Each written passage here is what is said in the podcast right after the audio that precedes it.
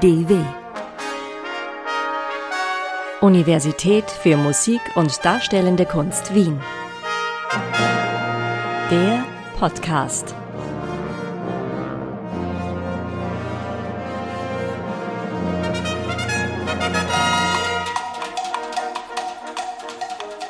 Ich habe in den 80er Jahren studiert und da haben wir uns immer mit dem Begriff Klasse auseinandergesetzt. Rassismus, Sexismus, Homophobie. Diese Formen der Diskriminierung sind bekannt. Seit Jahrzehnten wird an ihrer Bekämpfung gearbeitet, innerhalb von Institutionen und sogar mit eigenen Gesetzen auf gesamtgesellschaftlicher Ebene. Wenn eine Person beispielsweise im Beruf benachteiligt wird und die Motive dafür in ethnischer Zugehörigkeit, dem Geschlecht oder der sexuellen Orientierung zu suchen sind, so lässt sich juristisch dagegen vorgehen. Doch es gibt eine Form der Diskriminierung, die wesentlich subtiler und daher auch schwieriger zu vermeiden ist. Klassismus. Zum Podcast der MDW Universität für Musik und Darstellende Kunst Wien begrüßt sie Paul Lohberger. Das subtile Wesen des Klassismus sorgte dafür, dass diese Form erst in jüngerer Zeit zum Thema wurde. Erklärungen dafür liefert Andrea Ellmeier, Leiterin der Stabsstelle Gleichstellung, Gender Studies und Diversität der MDW. Jedenfalls ist es so, dass in den letzten fünf Jahren in der Literatur das so bemerkenswert ist, speziell in der französischen Literatur, Annie Ernaux und Didier Eribon, die stehen sozusagen dafür, dass das äh, autobiografische Texte sind, wo sie ihre soziale Herkunft sozusagen schonungslos thematisieren.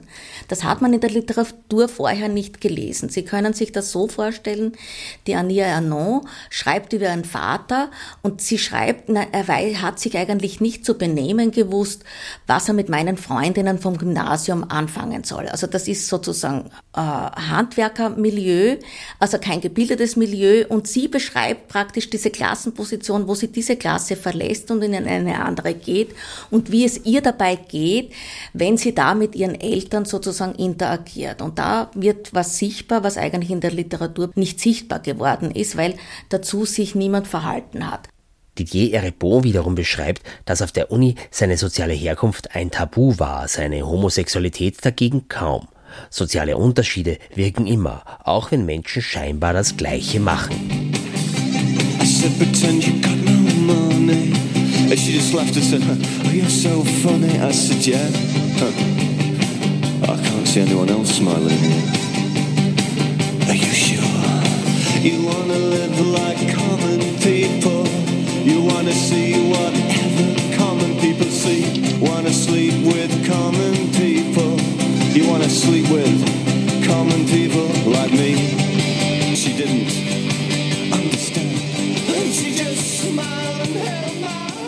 Ja, Klassismus beschreibt eine Diskriminierungsform und bei Klassismus geht es eben um die Diskriminierung aufgrund der Klassenherkunft oder der Klassenzugehörigkeit. Also Klassismus trifft zum Beispiel Arbeiterkinder an Universitäten oder auch Menschen, die erwerbslos sind, Menschen, die wohnungslos sind oder einkommensarm, ArbeiterInnen.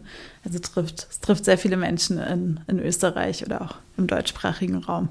Franzis Seeg aus Berlin wurde von der MDW für einen Workshop eingeladen, um das Personal der Institution für die Problematik des Klassismus zu sensibilisieren. Viele könnten nicht ohne Stipendien studieren. Es geht immer um die Frage der Zugänglichkeit zur höheren Bildung, zur tertiären Bildung. Und damit wollten wir uns auseinandersetzen, wie es da ausschaut auf den Kunst Universitäten, Kunsthochschulen, wie da der Zugang sozusagen gewährleistet ist und was wir da noch verbessern könnten. Andrea Ellmeyers Mitarbeiterin Ulrike Meyer verweist auf eine weitere Dimension des Workshops. Konkreter Anlass war das Projekt Plattform Vielfalt. Das ist ein Projekt, äh, an dem die MDW mitkooperiert mit anderen Kunstuniversitäten unter der Leitung der Akademie der Bildenden Künste. Und in diesem Projekt geht es darum, gemeinsam eine digitale, mehrsprachige Plattform zu entwickeln, die quasi Wissen, Informationen aufbereitet, um eben den Zugang zu Wissen und Informationen für künstlerische Studien zu erleichtern. Das heißt, wir beschäftigen uns auch in der Entwicklung dieser Plattform, aber natürlich auch darüber hinaus ganz stark mit der Frage, welche Vorbedingungen, welche Voraussetzungen, was braucht es, um überhaupt ein Kunst- und Musikstudium aufnehmen zu können und zu wollen. Wir müssen schließlich auch irgendwo wohnen und erben muss sich wieder lohnen. In anderen Ländern wird man auch nicht zur Mieter, da bist du ohne Eigentum die Mieter, der Mietenmarkt. Tatsächlich zeigt die Statistik, dass Akademikerkinder an Kunstunis klar überrepräsentiert sind, auch im Vergleich zu anderen Universitäten.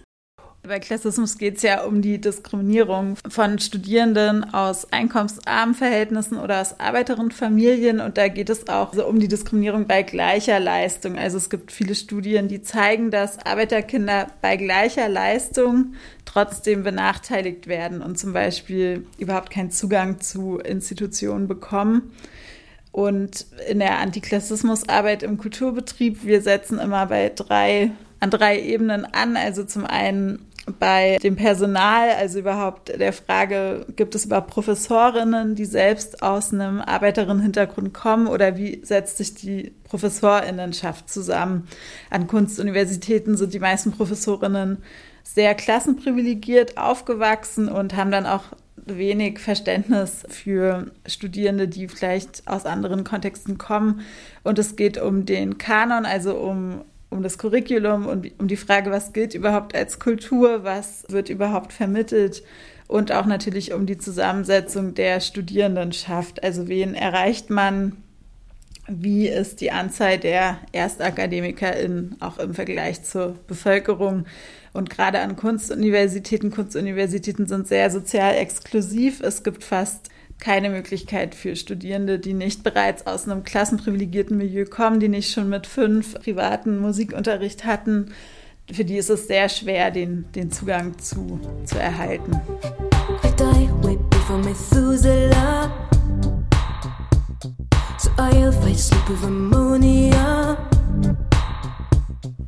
Every morning we fight so red.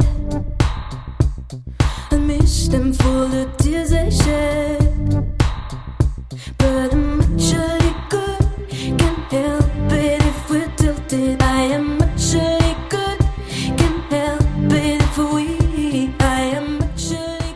Dann gibt es ja auch noch sehr viele Regeln, wie hat man sich zum Beispiel im Konzerthaus zu verhalten, was soll man anziehen, wie benimmt man sich da. Das sind einfach sehr exklusive Räume, wenn man da nicht oft sich bewegt hat, dann wie soll man wissen, wie man sich da zu verhalten hat. Und das merkt man ja auch hier auf dem Campus, dass viele Studierende vielleicht auch schon sehr teure Kleidung mitbringen und einen gewissen, wir nennen es in der Soziologie Habitus, also eine gewisse Art zu reden, sich zu bewegen, sich in Räumen wohlzufühlen, schon mitbringen.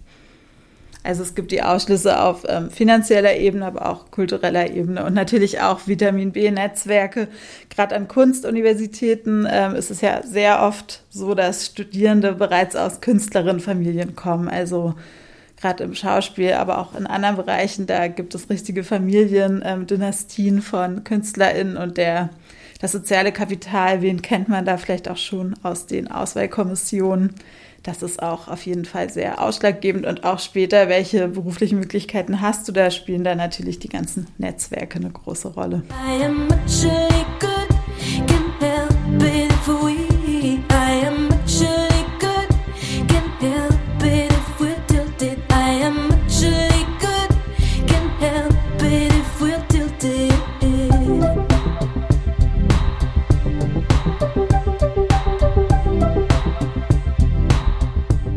Aber nochmal so, so ins Blaue hineingefragt, wie, wie kann man die Einzelperson empowern, wie man so schön sagt, ermächtigen?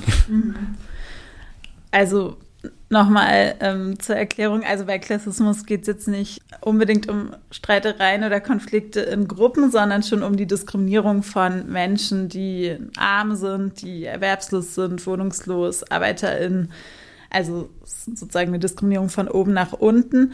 Aber Sie haben auch einen wichtigen Punkt angesprochen, die verinnerlichte Diskriminierung und die Selbsteliminierung, also den Selbstausschluss, dass es tatsächlich auch Widerstand gibt von, von der Herkunftsfamilie, in dem Sinne, nee, du gehörst nicht an die Uni oder das schaffst du doch eh nicht oder hältst du dich für was Besseres. Also da gibt es auch Kräfte, die dagegen wirken und auch ähm, verinnerlichter Klassismus, also dass Leute dann auch selbst denken, sie sind ja eh nicht gut genug oder sie können es doch eh nicht schaffen oder das ist nichts für sie, dass sie können da nicht mithalten. Also das sind auch wichtige Punkte. Und was kann man dagegen machen? Da ist es immer wichtig, Vernetzungsangebote zu schaffen. Also es gibt ähm, an einigen Hochschulen, auch an der Universität Wien beispielsweise, ein Referat für studierende Arbeiterkinder, die ähm, so Vernetzungsangebote, also Austauschmöglichkeiten schaffen, wo, wo Leute sich treffen können mit einer ähnlichen Biografie und in Kontakt kommen.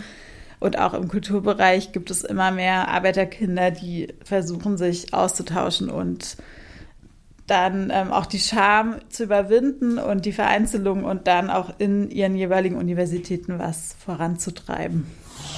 Was ist er denn? Was hat er denn? Was kann er denn? Was macht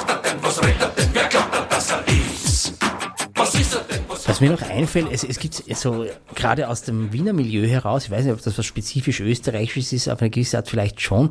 Also Falco als Popfigur, der ja äh, auch so eigentlich jetzt nicht aus, aus den besseren Verhältnissen kommt, aber der, der eben genau das sehr gut gemacht hat, dass er äh, eigentlich mit dem Klassismus sozusagen spielt. Also, äh, dass er sich eine Rolle anmaßt, die ihm nicht zustellt. Also das ist, was man schon bei Dürer sieht. Dürer hat sich gemalt in, in Kleidern, die eigentlich nur einem Aristokraten zustanden. Also es gibt schon auch immer dieses, dieses Spiel mit den Klassen, wo man ja auch damit die Klassen überwinden kann. Und das ist bewusste Erkennen dieser Mechanismen und dass man die für sich selber einsetzt und sich einfach die, die aneignet. Mhm. Ist das vielleicht sogar der, der, der schlauere Weg, als zu versuchen, das etwas, was so subtil ist, auszuhebeln? Mm, was Sie ansprechen, genau, ist ja so eine Habitusflexibilität oder ein Spiel damit.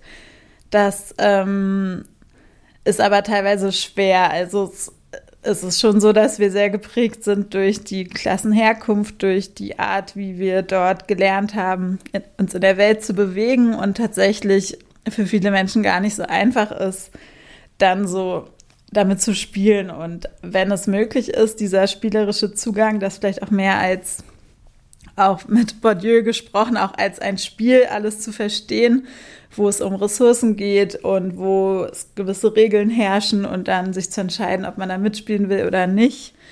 Und ja, das ist natürlich eine Möglichkeit, aber es ist für viele Menschen auch nicht. Also Klasse ist dann doch sehr in den Körper eingeschrieben, in, in die eigenen Verhaltensweisen, dass es da natürlich diese Ausnahmen gibt, aber es gibt eben auch sehr viele Menschen, denen das nicht so in der Art möglich wird. Und da geht es ihm darum, eine Sensibilisierung zu schaffen in Institutionen, damit Menschen sich entfalten können, kann man sagen. Ne? Ja, vor allem in erster Linie auch die HochschullehrerInnen beispielsweise zu sensibilisieren, die oft sehr ähm, klassistisch agieren gegenüber Studierenden, zum Beispiel die Lohnarbeiten müssen oder Studierenden, die vielleicht nicht die Sprache sprechen, die in der Universität erwünscht ist oder Studierende, die einfach andere Herausforderungen mitbringen, da eine Sensibilität zu schaffen.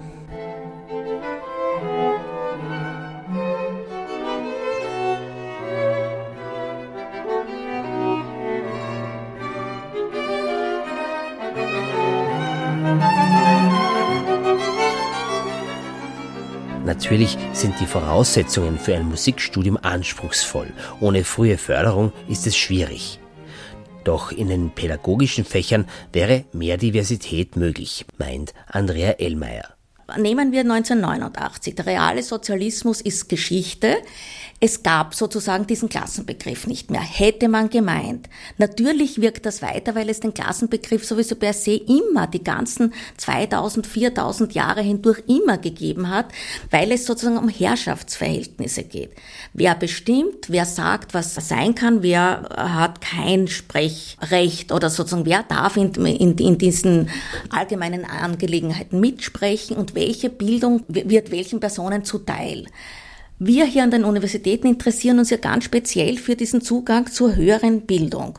Und an den Kunstuniversitäten wollen wir in der Abteilung also in der Stabstelle Gleichstellung, Gender Studies und Diversität dazu beitragen, dass andere soziale Gruppen eine Chance haben, auch an diese Universität zu kommen. Ich möchte nochmal aufgreifen, was du gesagt hast, weil ich das sehr wichtig finde, eben von dieser Tabuisierung und eben von dieser Enttabuisierung äh, zu sprechen.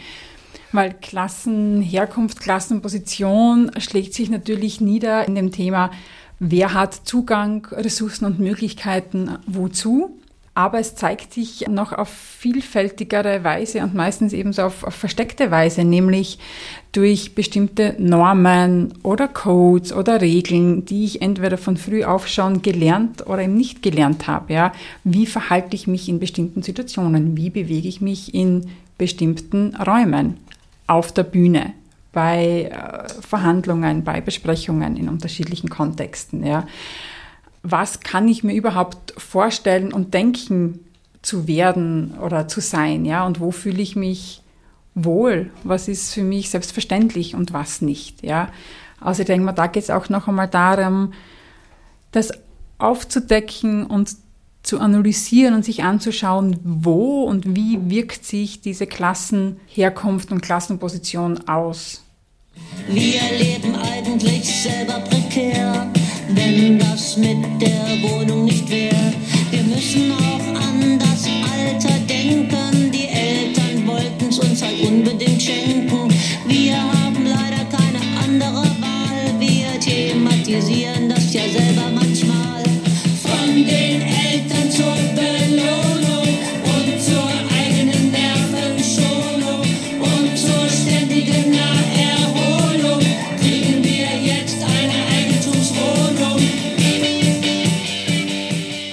Das war der NIW-Podcast mit Andrea Ellmeier und Ulrike Meyer von der Stabstelle Gleichstellung, Gender Studies und Diversität und der Expertise von Franzis Seeg aus Berlin.